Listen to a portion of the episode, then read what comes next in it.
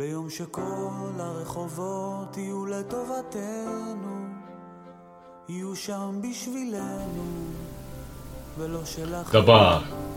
Das hebräische Wort Dabar kann vielfältig übersetzt werden mit Sache, Begebenheit, Meinung oder auch einfach Wort.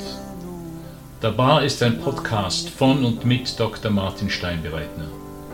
Wir wollen Ereignisse, Meinungen und Dinge die uns in der letzten Zeit bewegt haben, achtsam hinterfragen und einige Tipps geben, wie diese uns verändern können.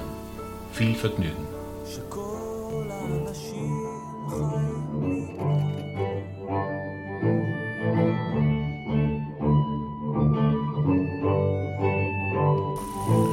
Musik vermag dem Unbenennbaren einen Namen zu geben, sowie das Unerkennbare zu kommunizieren. Leonard Bernstein als mein Vater noch ein kleiner Bub war, diente er als Ministrant in seiner Pfarre in Kärnten. Eines Tages, als er in der Kirche zu tun hatte, rief ihm ein Mann von der Orgelempore zu. Junger Mann, können Sie so gut sein, mir hier kurz zu helfen? Die Stimme kam von einem Orgelbauer, der beauftragt war, die Orgel zu restaurieren und der Hilfe dabei brauchte, manche der großen Pfeifen auszubauen. Was mein Vater zu diesem Zeitpunkt nicht wusste, war, dass dieser Orgelbauer auch der österreichische Experte für alte Musik war und dass sich aus dieser kurzen Begegnung eine Freundschaft entspinnen würde, die bis zum Tode dieses Mannes namens Professor Mertin anhielt.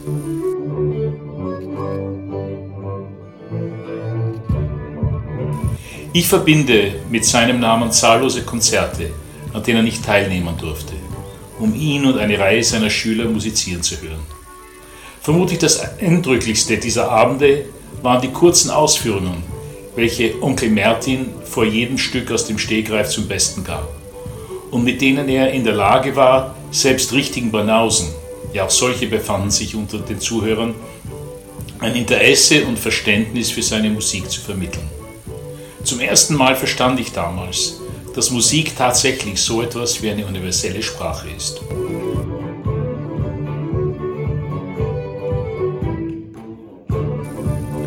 Vor ein paar Tagen war ich im hiesigen Ortskino bei einer Musikveranstaltung namens Scottish Colors.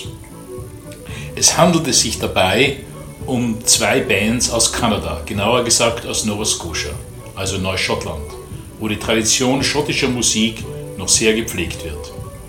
Neben Gesang, Gitarre sowie Steppen war für mich persönlich der Einsatz von insgesamt drei Fiddles, also gelischer Geigen, am bewegendsten da ich selbst für viele Jahre Geige gespielt habe.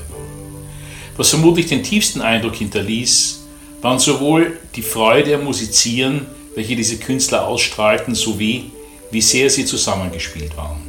Dies erzeugte eine ansteckende Atmosphäre, die noch dadurch verstärkt wurde, dass alle Musiker beteuerten, wie dankbar sie dafür waren, wieder live auftreten zu können nach so vielen Monaten des Lockdowns in Kanada.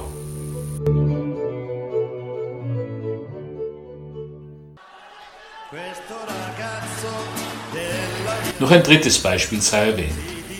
Anlässlich meines Medical Leaves, lose als Krankenstand übersetzt, der vor einem Monat begann, schenkte mir ein Bekannter ein Buch von Clemency Burton Hill, einer BBC-Präsentatorin, die sich auf Musik spezialisiert. In ihrem Buch stellt sie auf ein bis zwei Seiten jeden Tag ein neues Musikstück vor, zumeist nicht länger als zehn Minuten, und bewegt sich dabei vom Mittelalter bis in die Gegenwart. Im Durchschnitt kenne ich nur jedes dritte Stück welches sie bespricht, sodass fast jeder Tag eine neue Überraschung in sich birgt.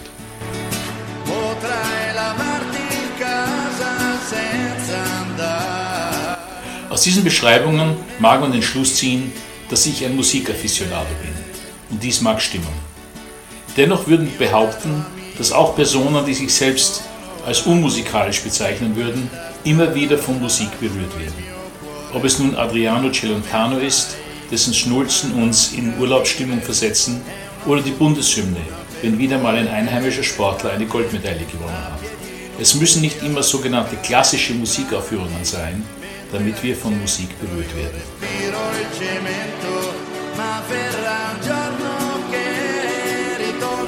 Was ist es wohl, was Musik zu einem so mächtigen und universellen Medium werden lässt?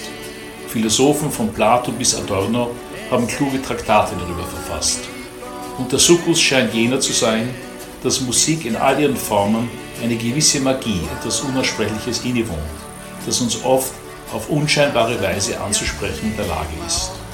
Und während man bis vor etwa 100 Jahren bei einer Live-Veranstaltung gegenwärtig sein musste, um Musik zu konsumieren, ist jetzt fast jedes Genre und Stück auf Spotify oder YouTube auffindbar.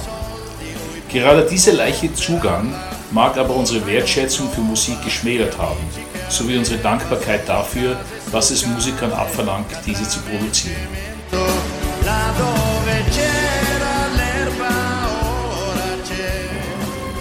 Das Ziel der heutigen Folge ist keineswegs, bei unseren Zuhörerinnen Schuldgefühle zu erzeugen oder sie dazu zu bewegen, öfters mal in ein klassisches Konzert zu gehen.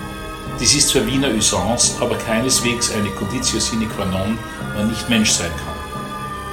Vielmehr wollen wir in dieser sehr digitalisierten Welt neu ein Bewusstsein für Musik aller Art wecken und einander ermutigen, von Musikregeln Gebrauch zu machen.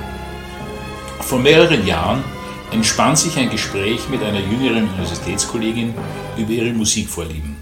Dabei erwähnte sie zahllose Bands und Stilrichtungen, welche ich nicht nur nicht kannte, sondern deren Existenz mir nicht bewusst war.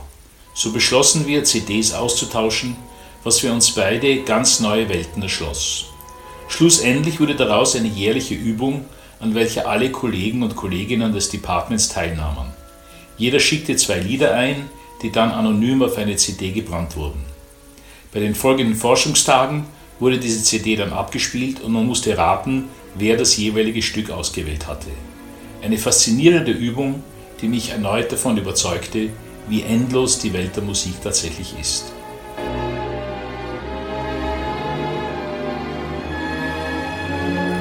Welche Form von Musik bewegt Sie? In welchen Kontexten lassen Sie sich von Musik berühren? Oder ist Musik in Ihrem Leben einzig zur Berieselung während der Arbeit verkommen? Und haben Sie in letzter Zeit mit Freunden oder Verwandten über Ihre Musikvorlieben gesprochen? Stehen wir zu unseren Favorites. Eine ehemalige Schulkollegin ist bis heute große Peter Alexander Anhängerin. Und dies ist okay. Und wie unterstützen wir Musiker und deren Arbeit? Hoffentlich auf jeden Fall so, dass wir nicht illegal ihre Arbeit runterladen, sondern dafür zahlen. Wie halten wir es mit Applaus, wenn die Show zu Ende ist? Ich bin in den USA immer enttäuscht, wie selten das Publikum lange genug durchhält, um eine Zugabe zu erzwingen. Und schließlich sind manche von uns in der Lage, individuelle Musiker oder Orchester zu fördern. Wenn wir das können, dann tun wir dies doch.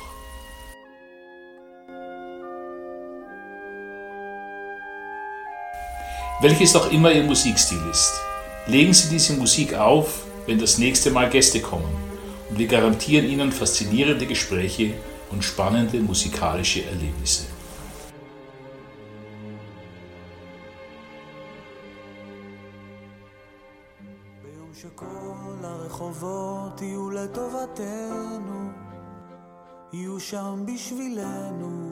Dabar, das sind Martin Steinbereitsner Fritz Löwe, Piruschka Katscher und Jakob Beer.